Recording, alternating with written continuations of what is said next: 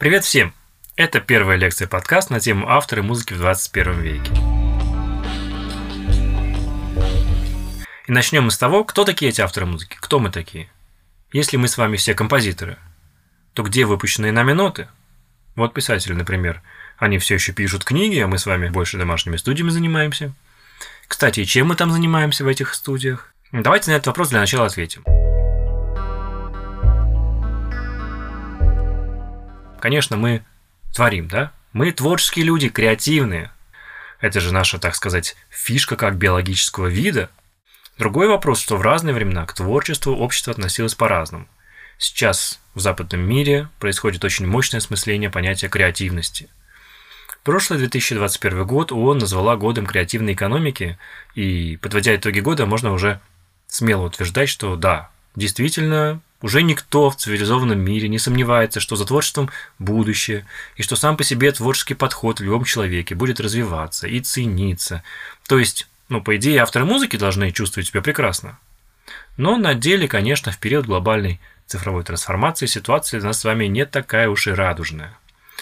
Уильям Дерезовец вот в своей книге «Экономика творчества в 21 веке» решил расставить все точки над «и» и выяснил, сколько зарабатывают люди творческих профессий в США – Опросил десятки молодых писателей, музыкантов, режиссеров, выпускников соответствующих творческих вузов. В США с их победившей философией прагматизма, как вы понимаете, отношение к образованию и выбору профессии, ну, это серьезная вещь, так что результаты опроса можно действительно назвать возмутительной несправедливостью, потому что оказалось, что люди, выбравшие творческие профессии, еле-еле сводят концы с концами и вообще ужас, не могут себе позволить съехать от родителей. Нам в России, где музыканты до сих пор считаются законченными романтиками, смешно читать, но так уж сложилось, что проблема США – это проблема всего мира. Но если в США талантливые люди перестанут творить, если уровень американской музыки, литературы и сериалов упадет, кто знает. Возможно, от этого и проиграет весь мир. Исследование экономики творчества – это не такая уж и новость. И в 2015 году вот режиссер Астра Тейлор в интервью говорила, цитирую, если вы читаете деловую прессу, они вам расскажут, что теперь все отчасти художники. Каждый является своего рода творческим свободным субъектом. Если у вас есть работа, вы должны не просто работать 8 часов в день или 40 часов в неделю, вы должны работать круглосуточно, потому что вы любите ее так сильно, как художник. Творческий дух используется для поддержки этой очень эксплуататорской новой формы капитализма. То есть, по словам Тейлор, человек творческой профессии, он когда-то, может быть, и был исключением, но сегодня творческая личность – это просто вдохновляющая модель для любых сотрудников. Возможно, именно это скрывается за понятием креативная экономика. Творите, самовыражайтесь как творец, и вам не нужны будут большие зарплаты. Идея творчества здесь используется как новая религия, э, такой некий новый опиум для народа, словами Карла Маркса. Да, конечно, я сейчас намеренно привожу цитаты западных левых – которые всегда искали внутри капитализма каких-то врагов, вот Дерезовец находит такого главного врага настоящих творческих людей, в том числе музыкантов, в Кремниевой долине, в лице IT-гигантов вроде Apple, Google, Netflix.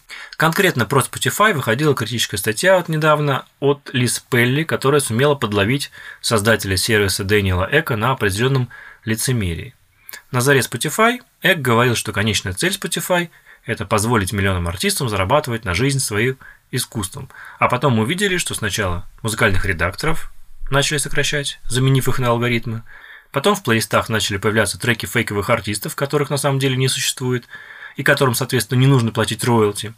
Потом Spotify объявил, что хочет работать с артистами напрямую, убрав из индустрии уже и лейблы. Ну, короче говоря, на словах творческие люди должны зарабатывать, а на деле в планах Spotify было убить сначала все смежные с автором профессии музыкальной индустрии. Ну и что дальше? Ну, если Uber мечтает о беспилотных перевозках, то, видимо, для Spotify идеальная картина мира – это что вообще? Музыка без музыкантов, да? Написанная, может быть, какими-то алгоритмами. Вот такую мрачную картину рисуют нам западные публицисты. Но давайте попробуем подвести какие-то более позитивные итоги да, цифровая трансформация несет много страхов. Какие-то люди, вроде создателей Spotify, не могут настраивать все процессы в угоду Творца. Но все-таки мы сейчас наблюдаем бум лейблов. Возрождается музыкальная критика. Ну и творческие люди находят в себе силы, ресурсы для того, чтобы продолжать творить. Этих людей поддерживают предприниматели, которые создают стартапы наподобие Bandcamp и Patreon. Есть друзья, близкие, так что какие-то выводы насчет того, что уровень творчества падает и что мы теряем кучу талантов, они, возможно, и преждевременны. Так что остановимся пока что на фразе, которая впервые прозвучала в произведении Анри Мюрже «Сцены из жизни богемы» в 1847 году. Пусть пока художник должен быть голодным, тем более, что в России диплом творческого вуза никогда ничего особенного и не гарантировал. Но музыка – это ведь не только творчество. В Древней Греции вместе с литературой и театром музыка была частью художественной культуры, которая воспринималась как высокое искусство и противопоставлялась архитектуре, скульптуре, живописи, которые считались, в свою очередь, ремеслом. Более того, в Древней Греции музыка рассматривалась в ряду математических дисциплин, и Пифагор с помощью чисел пытался постичь мировую музыкальную гармонию, рождаемую движением небесных тел.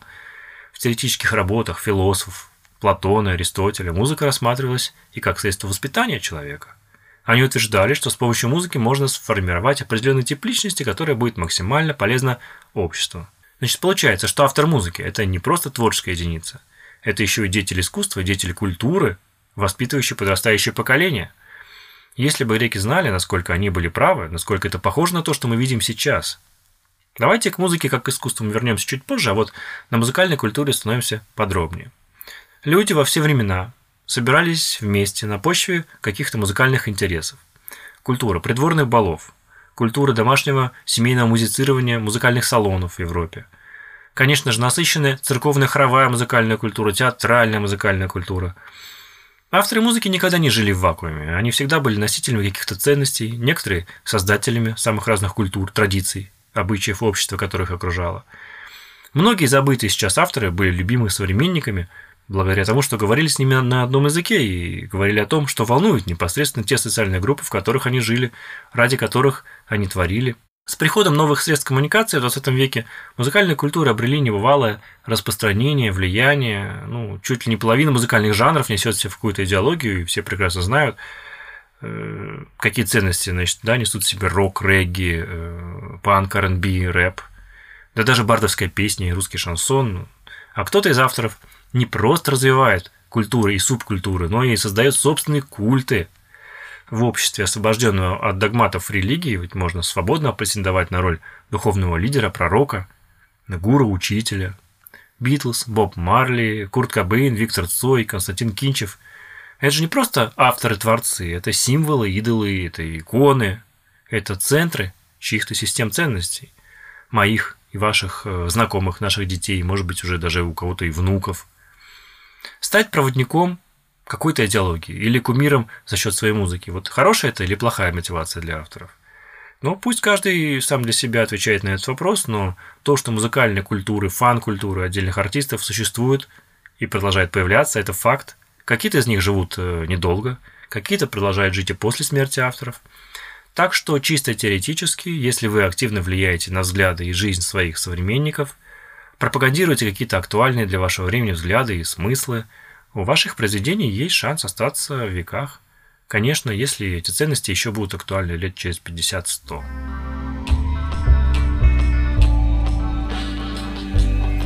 Ну а теперь о музыке как об искусстве. А вообще искусство – это очень особенная культура, в которой главная ценность – это объективность по отношению к авторам. Искусствоведы, литературоведы, музыковеды, киноведы – они не обязаны любить то, что они анализируют. Их цель э, – сравнивать, подчеркивать сильные и слабые стороны произведений и авторов, э, заслужить признание ученых-критиков. Для каких-то авторов это самое важное. Ну почему? Потому что именно это и даже безо всякой народной любви, возможно, приближает их к заветному разделу в энциклопедиях, в учебниках. Конечно, не всегда ценители и музыкальные эксперты могут распознать гениальное произведение при жизни автора – Классическая музыка знает достаточно случаев, когда нотные рукописи извлекались из архивов малоизвестными, но становились любимыми потомками через десятилетия и века даже. Что касается музыкальной звукозаписи, мы пока не очень хорошо себе, конечно, представляем, как музыковеды должны разбираться в миллиардах этих треков на стримингах, которые вы, авторы, э, оставляете им там. Ну, не знаю. Возможно, авторам которые задумываются о вечном и своей роли в искусстве, стоит приглядеться к выпуску на виниловых пластинках. Между прочим, в Великобритании рост продаж винила вырос на 30% за последние два года.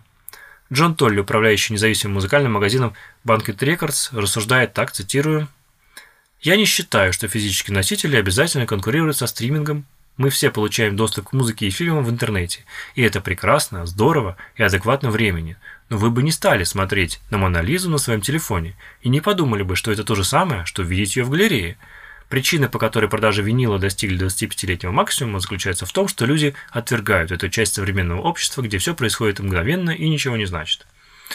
Джон Толли рассуждает как искусствовед, сравнивая виниловые пластинки с картинами. Может, для кого-то это так и есть. Может, цифровой релиз не является частью мира искусства вообще. Но, к сожалению, в мире музыкального искусства есть куча нерешенных проблем, о которых я расскажу в следующих выпусках.